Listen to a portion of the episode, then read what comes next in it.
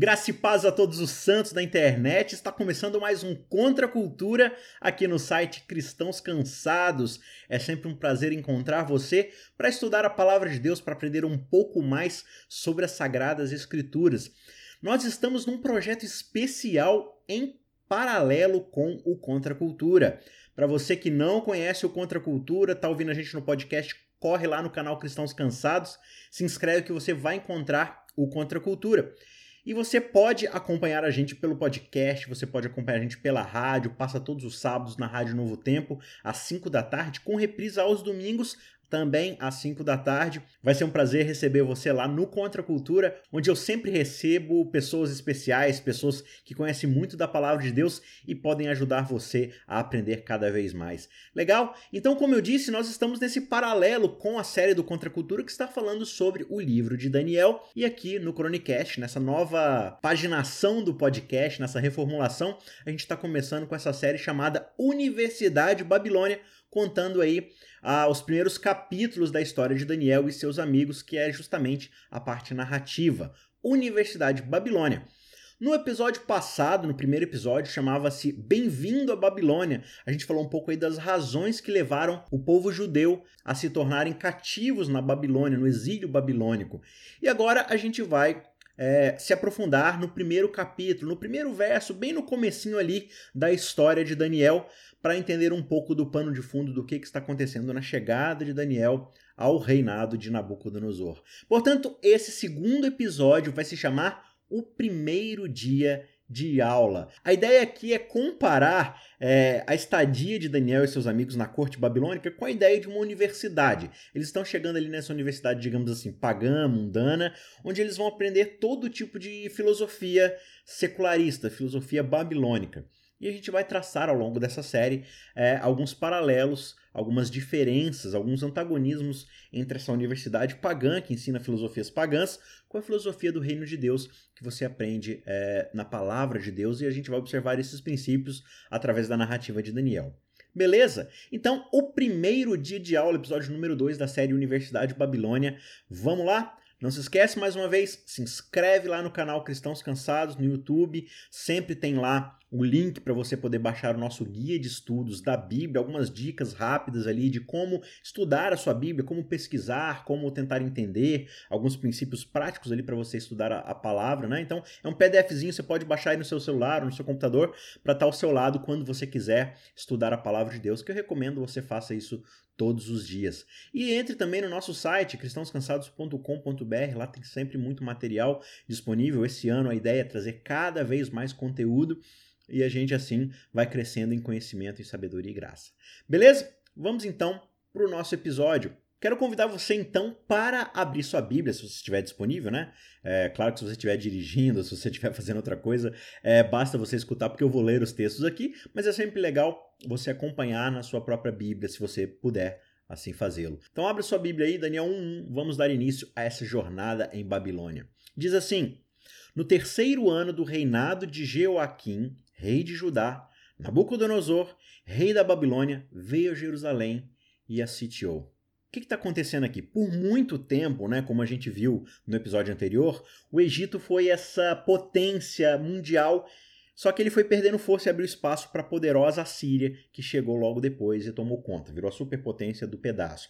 Só que você vai perceber no decorrer da história que a Síria vai perdendo um pouco de força e nas últimas décadas é, um novo poder começa a surgir. A jovem Babilônia vem engolindo tudo que encontra no seu caminho, totalmente avassaladora, imbatível em todas as suas batalhas.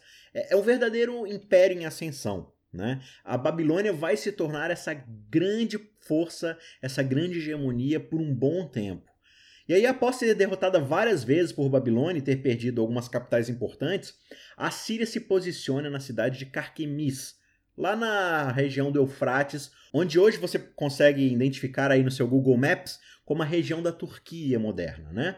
Então, lá em Carquemis, o exército do Egito se junta à Síria para tentar fazer frente justamente à Babilônia.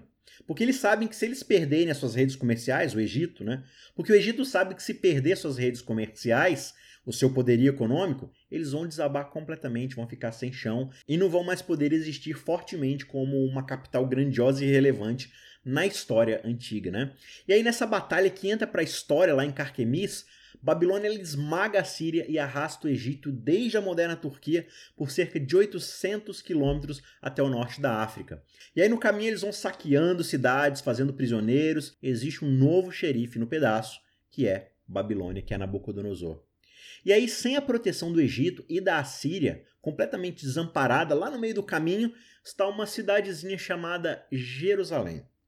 Veja, Israel já foi uma grande nação nos tempos de Davi e Salomão, só que através da história bíblica, sucessivos casos de infidelidade, de idolatria, fizeram com que a nação fosse diminuindo cada vez mais até se tornar uma pequena cidade com pouca relevância é, no cenário geopolítico. E aí, após o governo de Salomão, uma guerra civil gigantesca dividiu o reino em dois. A gente já viu um pouco disso no episódio passado. Né? E aí o sul, Judá, é formada pelas tribos de Judá e Benjamim, centralizadas na capital de Jerusalém, e no norte Israel e sua capital Samaria acolhem as outras dez tribos. E aí, com o passar do tempo, apesar de todas as advertências dos profetas, Israel finalmente é destruída completamente pelos assírios e só sobra Judá, né, se tornando sua aliada e pagando pesados impostos para a Assíria. E aí Judá, que antes era uma grande potência mundial, agora não passa de uma cidade de camponeses. A nação inteira de Jerusalém não era maior do que, se você comparar com alguma coisa hoje, pega o Acre. Você tem o Acre, que é praticamente o menor estado da nossa federação brasileira. Só que Jerusalém não era do tamanho do Acre. Jerusalém era do tamanho de um quarto do Acre. Se você dividir o Acre em quatro, uma partezinha era o equivalente a Jerusalém. E essa frágil cidade é pega no meio de uma guerra gigantesca entre Babilônia e a superpotência da época. E aí é importante a gente entender esse cenário histórico né, e político, porque durante esse episódio nós iremos acompanhar a história de quatro jovens retirados dessa cidade e levados para viverem nesse novo gigantesco império chamado Babilônia. E à medida que a gente avança na história durante a temporada, durante essa série especial chamada Universidade de Babilônia, nós precisamos entender que nós não estamos apenas observando a história, nós estamos observando como Babilônia funciona. É a mesma forma como o nosso mundo funciona nos dias de hoje. Então tem paralelos riquíssimos, tem uma ideia, que uma cosmovisão que a gente consegue abranger, que nos ajuda a enxergar como as coisas se dão hoje nos nossos dias. Existem algumas coisinhas aqui que você precisa considerar quando pretende governar com punho de ferro cidades e nações que ficam a mais de 800 quilômetros da sua capital em um tempo onde a informação viaja tão rápido quanto um cavalo consegue correr. Né?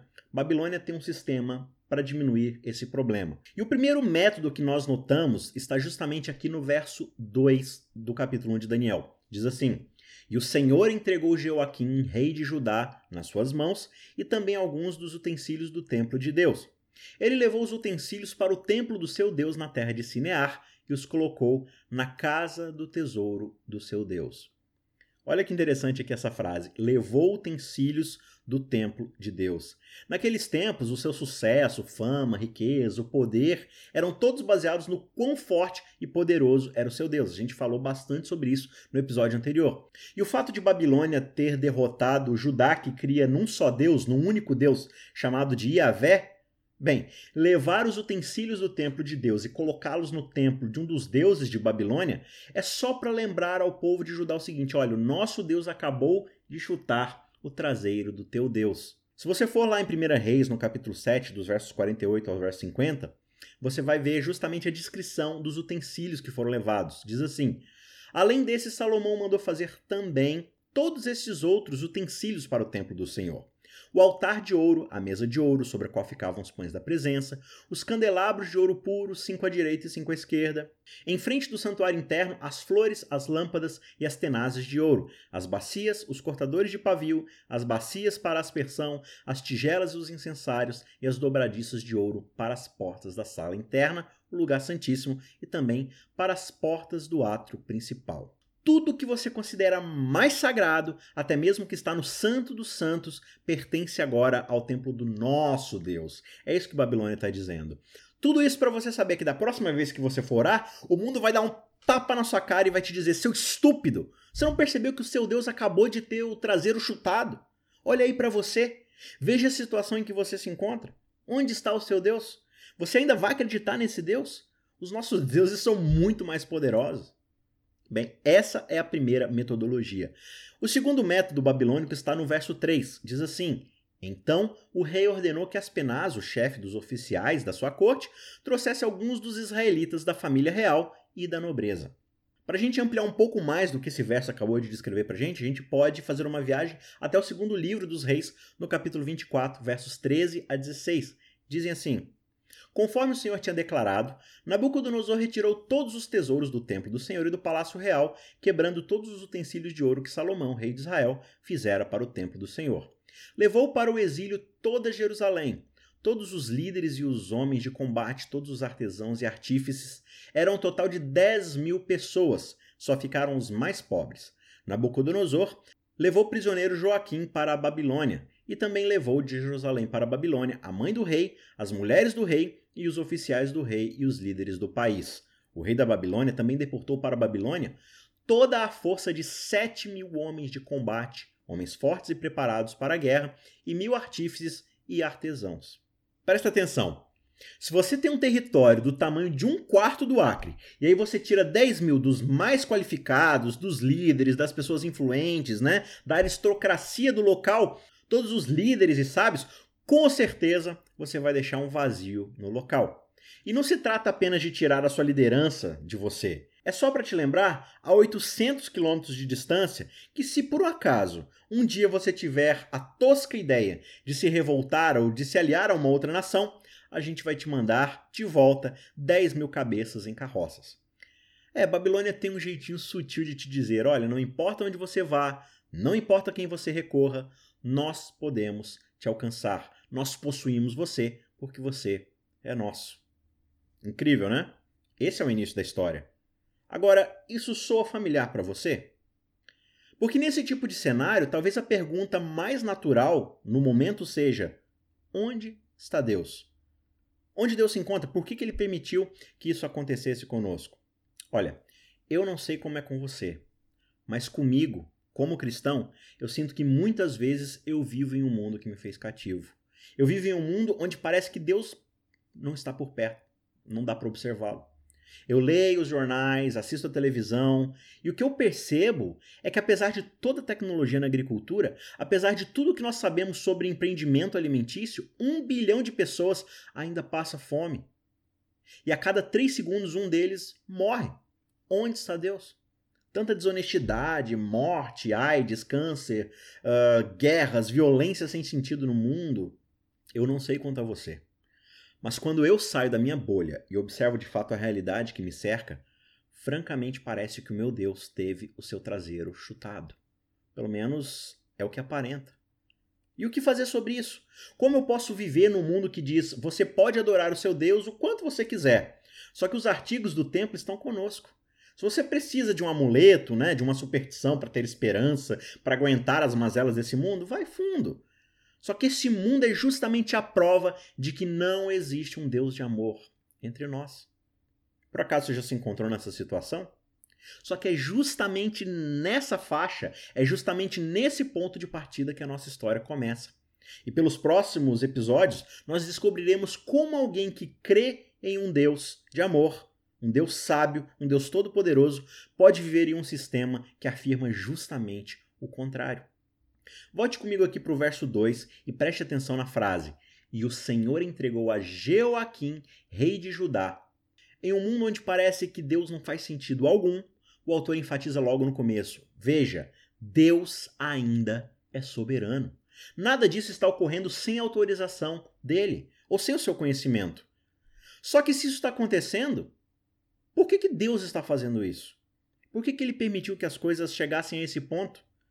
Me acompanhe novamente até Jeremias. A gente vai dessa vez para o capítulo 25, dos versos 13 até o verso 11. Lá, como a gente viu no episódio anterior, 23 anos antes o profeta já estava avisando. Ele dizia: Durante 23 anos a palavra do Senhor tem vindo a mim, desde o 13 terceiro ano de Josias, filho de Amon, rei de Judá, até o dia de hoje, eu a tenho anunciado a vocês dia após dia, mas vocês não me deram ouvidos. Embora o Senhor tenha enviado a vocês os seus servos, os profetas, dia após dia, vocês não os ouviram, nem lhes deram atenção. Quando disseram: Converta-se cada um do seu caminho mau e de suas más obras, e vocês permanecerão na terra que o Senhor deu a vocês e aos seus antepassados para sempre. Não sigam outros deuses para prestar-lhes culto e adorá-los. Não provoquem a minha ira com ídolos feitos por vocês, e eu não trarei desgraça sobre vocês. Mas vocês não me deram ouvidos e me provocaram a ira com os ídolos que vocês mesmos fizeram, trazendo desgraça sobre si mesmos, declara o Senhor. Portanto, assim diz o Senhor dos Exércitos: Visto que vocês não ouviram as minhas palavras, convocarei todos os povos do norte e o meu servo Nabucodonosor, rei da Babilônia, declara o Senhor, e os trarei para atacar esta terra, os seus habitantes e todas as nações ao redor eu os destruirei completamente e os farei um objeto de pavor e de zombaria e uma ruína permanente. Darei fim às vozes de júbilo e de alegria, às vozes do noivo e da noiva, ao som do moinho e à luz das candeias. Toda esta terra se tornará uma ruína desolada, e essas nações estarão sujeitas ao rei de Babilônia durante 70 anos. O que Jeremias está dizendo aqui para a gente é: olha, vocês estão olhando ao redor e por acaso vocês estão se perguntando por que, que a vida está desse jeito? Por anos e anos eu tenho anunciado a vocês. Só que vocês ignoram os profetas, ignoram as palavras de Deus e dizem: é sobre mim, é sobre mim, tem a ver comigo, é sobre mim. Tudo bem. É o que Deus está dizendo agora. É sobre você. Você é o centro de tudo. Só que se você me tirar da sua vida, se você me tirar do centro da sua vida, você também vai perceber que estará tirando a minha mão protetora de cima de você. E aí a Babilônia vai vir com o norte e destruirá essa terra e te levará cativo por 70 anos. Claro que eu vou transformar isso em bênção e numa forma de corrigir vocês, aperfeiçoar vocês e vou me manter fiel à minha aliança, mas vocês vão sentir o exílio, porque é assim que vocês estão vivendo. Meu querido ouvinte, nós vivemos em um mundo onde somos levados a dizer que cremos em Deus, só que a gente acaba vivendo um estilo de vida que nos leva a colocar todos os outros ídolos na nossa frente. E aí você pode estar se perguntando: como assim eu coloco outro ídolo na minha frente? Eu adoro a Deus, é Deus que é o primeiro na minha vida. Só que o que, que a sua vida de fato indica a respeito de quais são as suas prioridades? Perceba aqui, no verso 4 de Daniel 1, quais são justamente as prioridades que Babilônia valoriza. Verso 4: Jovens sem defeito físico, de boa aparência, cultos, inteligentes, que dominassem os vários campos do conhecimento e fossem capacitados para servir ao rei. Quais são as prioridades de Babilônia aqui? Corpos perfeitos, beleza, visual impecável, ter algo a oferecer. Hum, ainda bem que hoje as coisas não são desse jeito, né?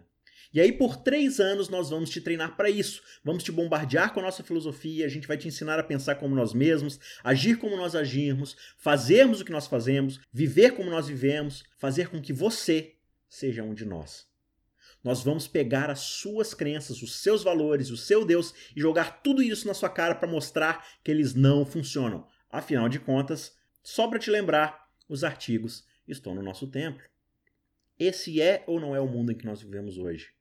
Cada capa de revista, cada artigo online, cada publicidade de TV ressalta a beleza, a performance, afirma um padrão inalcançável de normalidade e coloca em nós a angústia de querer ser normal também, ser como todo mundo. Você percebe onde nossa história se passa? É dentro desse sistema, é dentro dessa realidade. É numa classe de sala de aula lá na Universidade de Babilônia. E pode ter certeza, hoje você também está inscrito nessa aula. Babilônia possui o costume de se apegar a tudo que a torna grande e de forma alguma ela quer deixar isso escapar das suas mãos.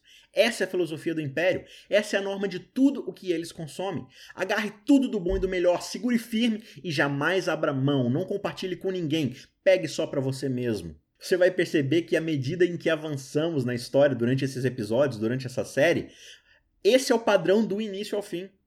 Agora olha que interessante. Lá em Jerusalém, entre os judeus, era justamente esse estilo de vida que eles já estavam vivendo.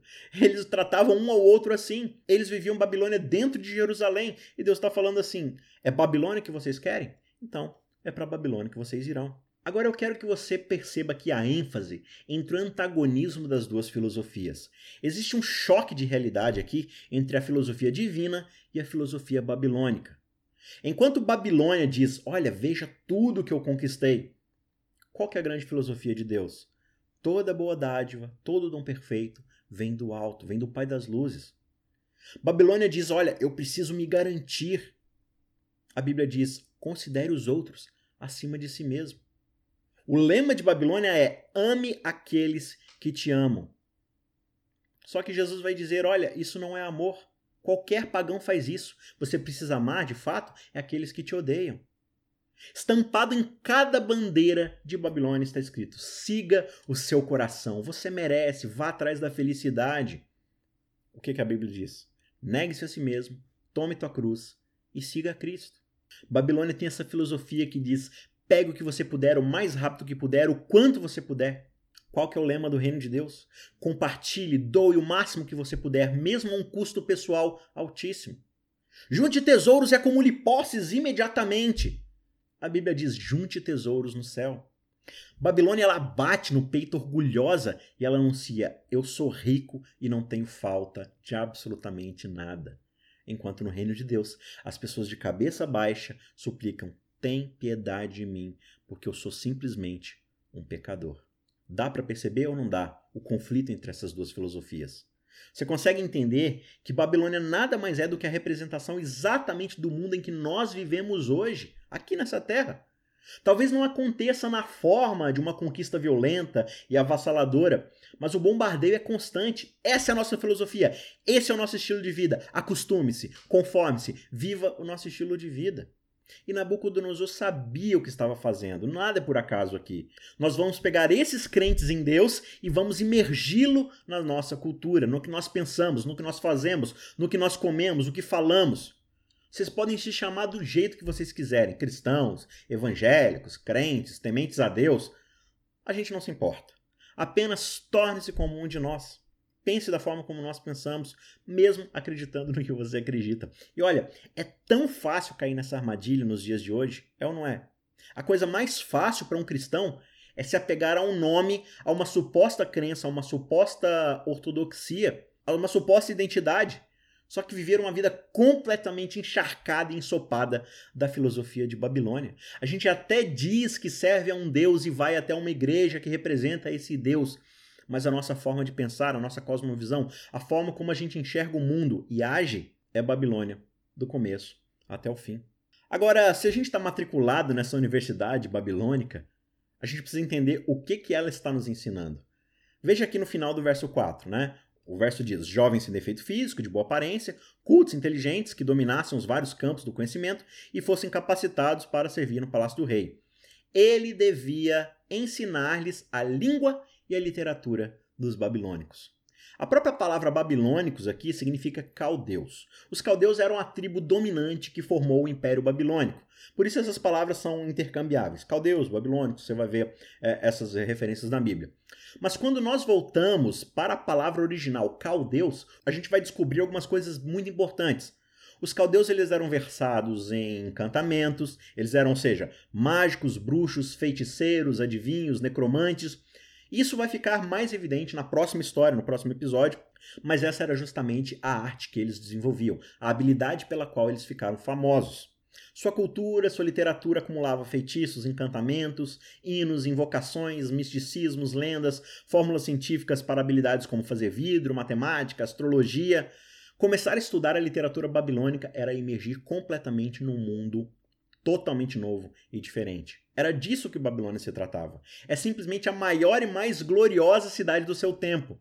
Uma cidade que consome do melhor que há para ser consumido. É o local das maiores peças artísticas e literárias da época, reconhecida por sua política, economia, ciência e astronomia. Se você pegar o grande legado é, tecnológico, filosófico, inventivo de Babilônia, você vai ver que ela domina até hoje o nosso próprio Ocidente horas marcadas em 60 segundos, minutos, tudo voltado dentro para esse sistema hexadecimal, isso é Babilônia completamente. Essa ideia de estudar as estrelas e tudo mais, os ciclos, tudo isso influenciou uh, as futuras gerações e tudo isso tem início em Babilônia.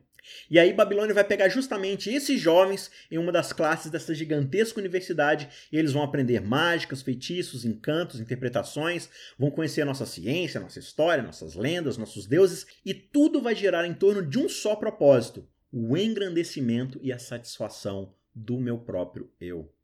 Babilônia irá fazer de tudo para que esses rapazes não só conheçam esse universo, mas amem esse universo. Afinal, isso é muito melhor do que aquela pedante comunidade agrícola do tamanho de um quarto do Acre da qual eles foram roubados, certo? Vale a pena trocar aquela vida por essa? Ou não vale? Será que eu não tenho muito mais a ganhar por aqui? Se você for até João na sua primeira carta, você vai perceber que lá está dizendo que nós estamos no mundo, mas não somos do mundo. Satanás é quem governa esse mundo, e a sua filosofia para a Babilônia ainda é a mesma filosofia que rege o nosso mundo hoje. Pode se chamar do jeito que você quiser. Acredite no que você quiser. Apenas conheça o que nós conhecemos, consuma o que nós consumimos e viva da forma como nós vivemos. É bem assim. Cada outdoor, cada cartaz, cada página de publicidade, cada comercial, cada videozinho da internet, cada banner ecoa. Essa é a nossa filosofia. Aqui o eu é valorizado. Aqui é sobre mim, aqui é sobre você. Aqui o seu sonho é o que você merece, é a sua felicidade que está em questão. Isso é Babilônia. Eu não sei quanto a você, mas quando eu saio da igreja e piso lá fora, eu me sinto como um judeu exilado em Babilônia. Os meus valores, os meus princípios parecem extremamente insignificantes perto da filosofia do que esse mundo apresenta para mim. Todos nós estamos matriculados nessa universidade, quer você queira ou não. No sábado, domingo, a gente se refugia na igreja, aprende coisas novas e tal. Só que ninguém vive na igreja o tempo todo. A gente precisa de domingo a sexta ou de segunda a sexta viver no mundo, viver em Babilônia. Como eu consigo sobreviver nesse mundo? Como eu posso estar em Babilônia e ainda assim resistir à sua filosofia? Durante o restante dessa série, nós iremos revisitar a história de quatro jovens que estudaram na Universidade de Babilônia, mas que se formaram na Universidade do Reino de Deus. E é com eles que nós iremos aprender a fazer a mesma coisa. Portanto, na semana que vem, eu te convido para juntos novamente terminarmos o capítulo 1 e darmos sequência aí aos próximos episódios da série Universidade Babilônia. Só para te lembrar, não esqueça de ouvir o Contra a Cultura, que também está contando a história de Daniel. Também estamos discutindo aí com alguns amigos os capítulos de Daniel. Acesse cristãoscansados.com.br e também se inscreva, curta, compartilhe, ative as notificações do canal youtube.com.br cristãoscansados. Eu te vejo aqui na semana que vem. Até lá.